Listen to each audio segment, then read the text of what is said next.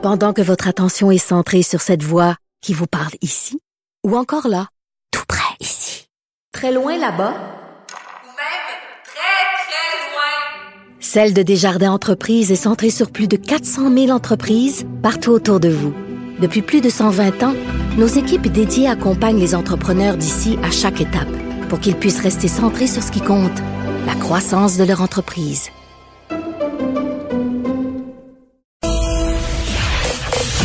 Vous écoutez Geneviève Peterson. Cube Radio. Pour développement dans le dossier de l'archevêché de Montréal qui se penche sur les cas d'abus sexuels dans son organisation. Il y a un point de presse euh, ce matin avec euh, l'ombudsman de Montréal. On jase de tout ça avec Alain Pronkin qui est spécialiste des nouvelles religieuses. Alain, salut. Oui, bonjour Geneviève. Ben, ça fait longtemps qu'on s'est pas parlé, je m'ennuyais. Bon, ben écoute, ben, appelle-moi plus souvent. Écoute, juste euh, peut-être euh, faire euh, un petit, une petite récapitulation de ce dossier-là là, pour qu'on sache un peu où se situer. Oui, exact. OK. Ça part, il y a un prêtre, Brian Boucher, qui a mhm. agressé sexuellement des enfants, qui a été condamné à huit ans de prison. On part de ça. L'archevêque de Montréal, Monseigneur Lépine, mhm. décide à ce moment-là il faut que j'aille au fond des choses. Qu'est-ce qui est arrivé dans ce dossier-là? Il mandate la juge retraitée, euh, Madame Capriolo, et elle fait une enquête là-dessus. Qu'est-ce qui s'est passé? Où est-ce qu'on a échappé le ballon? À la fin, elle fait des recommandations à Monseigneur Lépine et Monseigneur Lépine décide d'appliquer les recommandations. Je pense qu'au-delà de 30 recommandations, puis il y en a mis 15 en vigueur pour dire on va partir un système indépendant. Parce que ce qu'on s'est rendu compte dans l'affaire de Brian Boucher, mhm. moi j'appelle ça la nébuleuse des plaintes. C'est que les gens se plaignent, il n'y a pas quelqu'un qui fait vraiment une plainte officielle. Tout le monde enquête un peu, tout le monde fait un petit peu de tout le monde camoufle, on arrête, on repart. Et ça aboutit à ce que c'est devenu quelqu'un qui agressait systématiquement des enfants. Bon. Là, la première étape, c'est de dire, bon, on va créer le poste d'ombudsman. Bon, un ombudsman, comme la plupart des gens l'entendent, c'est quelqu'un qui est indépendant du pouvoir et qui peut agir d'une certaine façon à sa guise. Quand on voit l'ombudsman euh, au gouvernement du Québec ou pour mhm. les justiciables, on s'attend à ça. Bon, là, on a un ombudsman et on nous le présente comme étant quelqu'un d'indépendant de l'Église. Parfait. Euh, je, je suis bien d'accord. Sauf que il faut regarder qu'est-ce qu'on veut dire par ombudsman indépendant. Dans ce cas-là, ombudsman indépendant, c'est que c'est une, avocate, Maître Kirouac, mhm. qui dit je suis indépendante pour la simple et bonne raison que je suis dans aucun organisme religieux, je suis dans aucune paroisse parce que je suis juive. Elle dit mon indépendance, elle est là, j'ai rien à voir avec le pouvoir religieux. Et le pouvoir religieux ne peut pas euh, l'excommunier, qui est la sanction ultime en religion. Bon. Mhm. Mais est-ce que c'est un ombudsman qui est vraiment indépendant ou c'est plutôt quelqu'un qui reçoit les plaintes des victimes?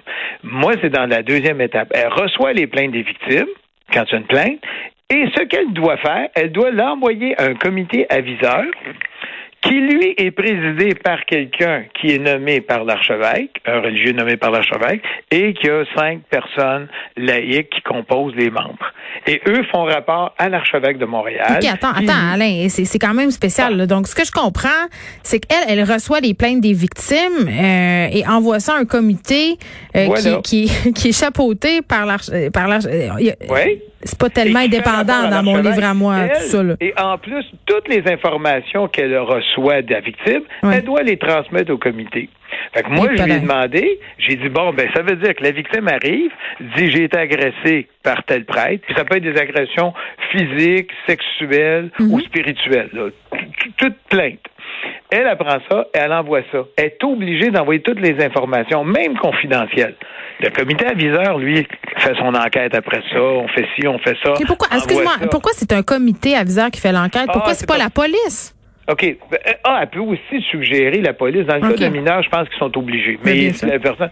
Mais ce comité aviseur-là, tu as un ancien policier retraité, mhm. tu as euh, une, une, victime, tu as, quand même des psychologues, tu as quand même. OK. Fait que des, gens, relativement indépendants, évidemment, qui font partie d'autres professionnels. Oui, mais moi, c'est toujours le, caractère d'indépendance, parce qu'ils sont obligés de faire rapport à l'archevêque. Tout ce qu'ils ont, ils sont obligés de l'envoyer. Et l'archevêque, lui, est-ce qu'il est tenu par ses assureurs? À te faire dévoiler ça, parce que c'est ce que j'ai demandé à Maître Kirouac. J'ai dit, la... puis elle l'a jamais nié. Donc, si elle reçoit une victime qui se plaint, tout ce que va dire la victime peut se retrouver éventuellement dans les mains de l'assureur euh, du diocèse. La difficulté est là. L'indépendance, c'est de dire non, ce que vous me dites reste dans mon bureau d'ombudsman. Est-ce que n'est pas le cas?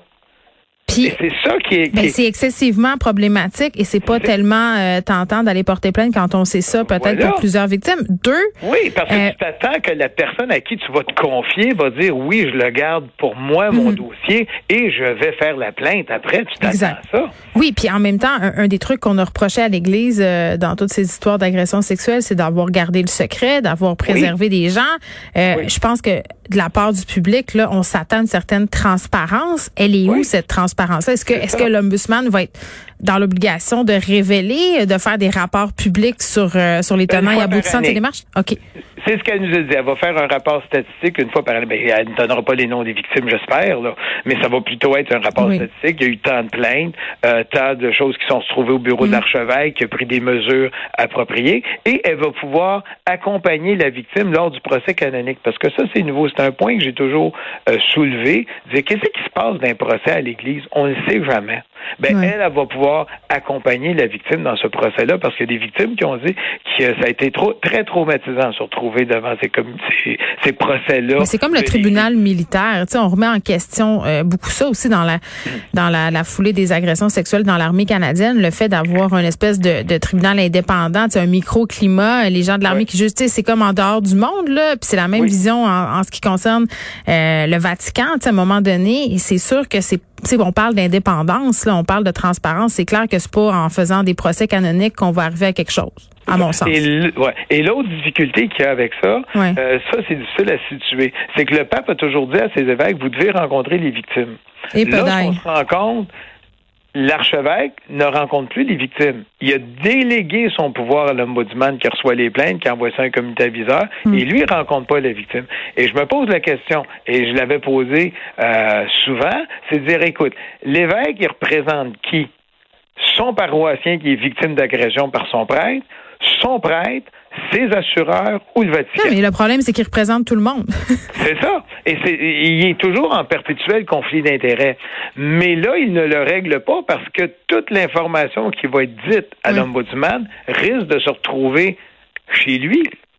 Et, et c'est ça, c'est où tu fermes la porte en disant les informations qui- que l'ombudsman a, personnelles ou privées, restent à l'ombudsman.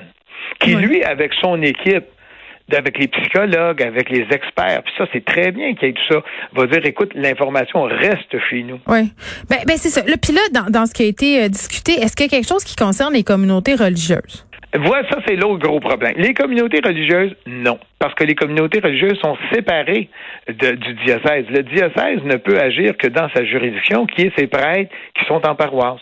Les communautés religieuses, la seule chose qu'ils peuvent faire, c'est s'il y a une plainte, ben, ils vont appeler le supérieur de la communauté religieuse en disant, regarde, il y a une plainte contre ton prêtre qui est là. Ouais. Mais il n'y a rien qui se passe. Et c'est ça la différence avec la France. Parce qu'en France, il y a la commission sauvée. Et la commission sauvée, on a réussi à mettre les communautés religieuses, les évêques, tout ce qui s'appelle religieux ensemble pour faire une enquête avec 30 spécialistes indépendants de l'Église qui n'ont rien à voir avec l'Église. Oui, puis on a eu, euh, je sais pas si tu te rappelles, ben tu t'en rappelles, Alain, mais on avait discuté ensemble d'un d'un d'un dossier où c'était des religieuses qui s'étaient plaintes d'avoir été agressées sexuellement euh, par par des prêtres, parce que ça aussi c'est une situation euh, particulière.